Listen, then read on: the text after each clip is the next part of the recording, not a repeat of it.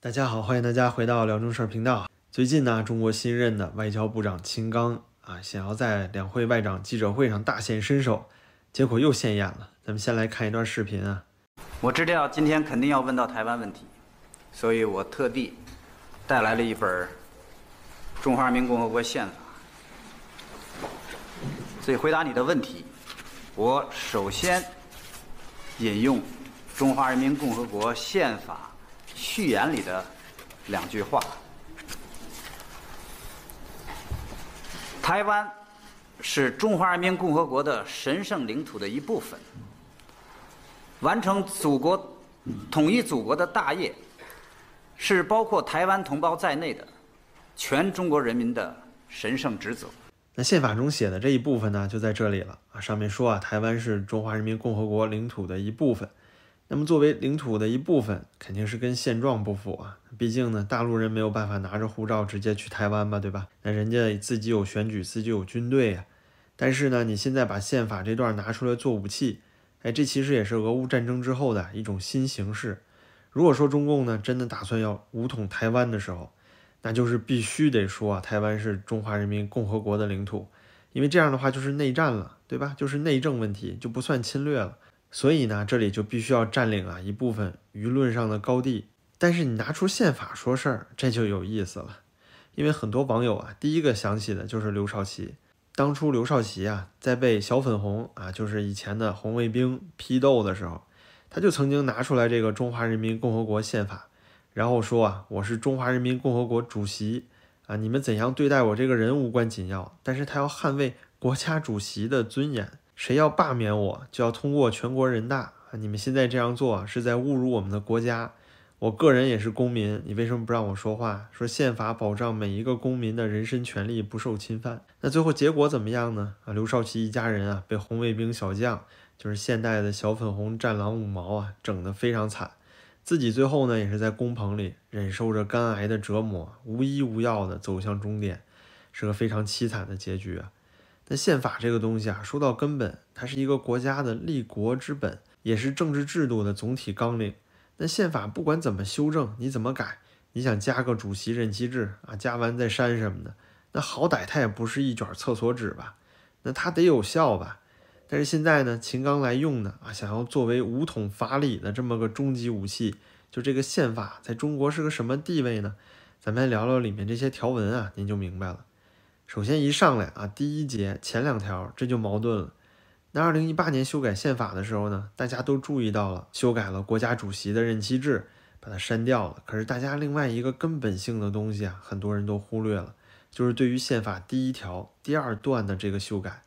修改之前呢，里面说的是中华人民共和国是工人阶级领导的，以工农联盟为基础的人民民主专政社会主义国家，社会主义是根本制度，禁止任何人破坏这个制度。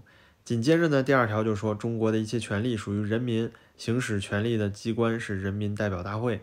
您看呢，就这里前后算是和谐。毕竟啊，社会主义制度它是一个制度，它不是什么组织或者个人。那宪法保障这个制度呢，就和保障民主一样，对不对？咱不讨论啊，但至少它很和谐，对吧？它合理。但是，一八年加进来什么呢？就这句话：中国共产党领导是中国特色社会主义的最本质的特征。那这一点就厉害了。等于啊，共产党这个组织啊，从此呢就凌驾于这个法律之上了，成为了宪法要保护的根本对象。再往下看呢，又说国家的一切权利属于人民，行使权力的机关是人民代表大会，那这就很违和了吧？人民代表大会要行使权力，你能够跨越党来行使吗？当然不能啊。所以从根本上啊，就等于是党的人民代表大会来为党行使权利。人民代表大会也得姓党才行。那这么讲呢？现在两会上各种光怪陆离的事儿，您就明白了吧？以后人民代表大会呀，其实也可以改简单一点。我老念这词儿也觉得太长了，直接改成党代会。您看多顺，也合理，对吧？那接下来呢？这宪法第十条，您看，土地都归国家所有。这一条其实是一个巨大的雷。那土地呢？不管在哪个国家，历史的哪个时刻，都是每一个国民啊最重要的那一部分资产。但是现在在中国呢，土地归国家啊，国家又归党。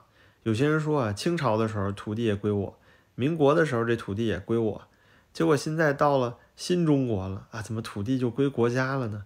那接着又说国家姓党，也就是说所有土地都是党的呀。那但是呢，他又告诉你一切权利归人民。那人民是党吗？就算啊，所有的党员啊都能分享所有这些顶层建筑的那些权利，那中国最多有多少党员啊？现在不过就七千多万。那剩下这十三亿人所谓的一切权利在哪儿呢？您说啊，这十三亿人是可以参选这个人大代表啊，然后发表提案修改宪法，对吧？就像一八年做的那样。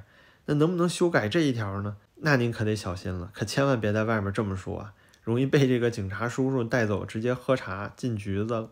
土地归国家，哎，这是社会主义制度的一部分啊，这能随便改吗？而社会主义制度的核心呢，啊，本身就是党的领导。所以说您要修改啊，土地归国家这一条。这不仅仅反社会主义啊，你还反党，那罪过可大了。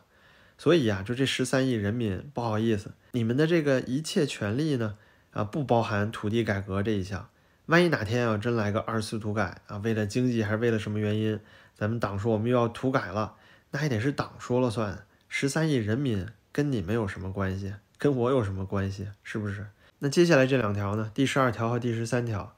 规定啊，社会主义公共财产神圣不可侵犯啊，这个没毛病是吧？你要敢动党的东西，那肯定没你好果子吃。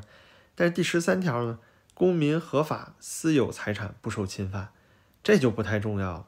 那疫情期间，您回忆一下，随便把人抓走隔离，贵阳大巴翻车，家里给你用那个消毒水啊做消杀，破坏性消毒，你还记得吧？多少人家里的这个电视啊、钢琴啊、床铺、衣服啊都被毁了。现在疫情结束了，国家有啥说法吗？没有啊，甚至还有人啊，家里的宠物都遇害了。这三年这种类似的视频你也看过不少了，对不对？那有什么处罚呢？也没有啊。所以宪法里这两条告诉我们呀，党的财产神圣不可侵犯。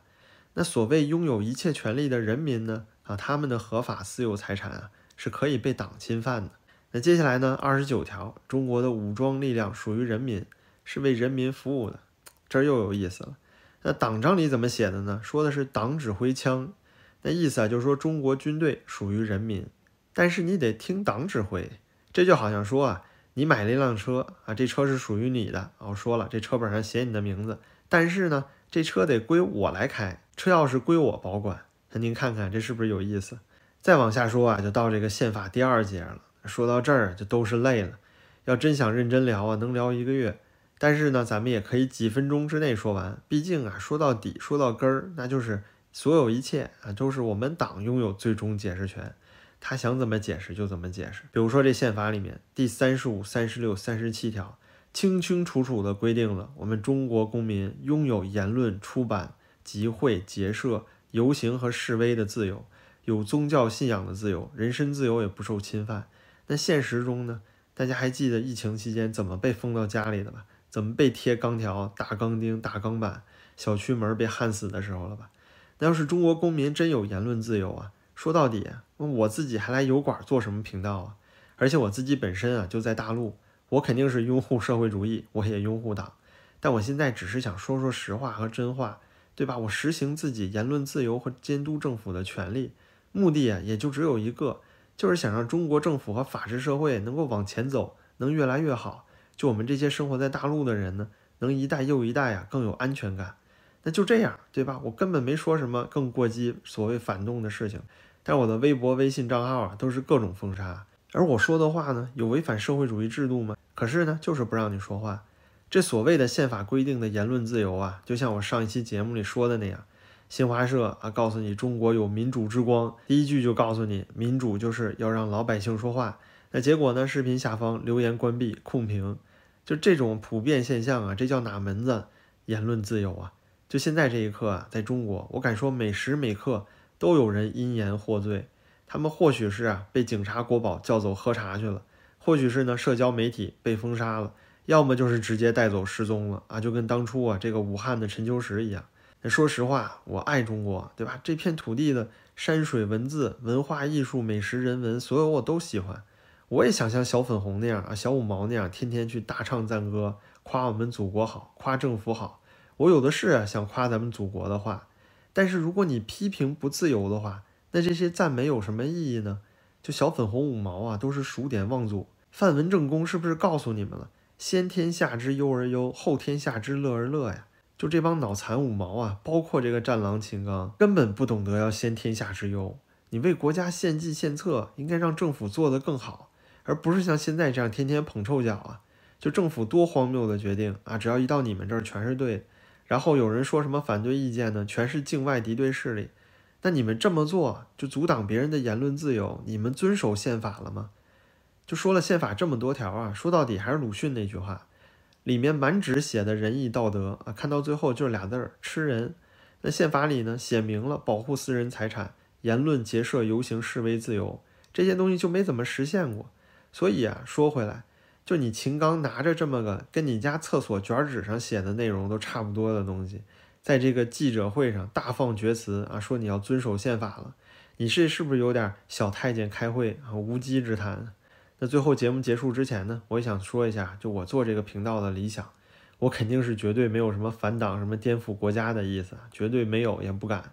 我就是想行使宪法里写着的这个公民享有的言论自由的权利，就这么简单，没有什么别的。我想要推进呢，也就是中国能够成为一个啊，你真正能够实现你宪法里写的这么一个国家，让民众啊有权利自由发言，并且可以监督政府，哪怕就只有这么一小步走出来。我相信啊，整个中国社会都会大有前途，但是现实中能够实现吗？这里面的逻辑啊，我相信大家也懂。我也给大家讲这么多了，到这儿呢，咱们就不多说了。最后啊，感谢大家收看今天的节目，您的支持对我十分重要，感谢您的点赞和订阅，咱们就下期再见吧。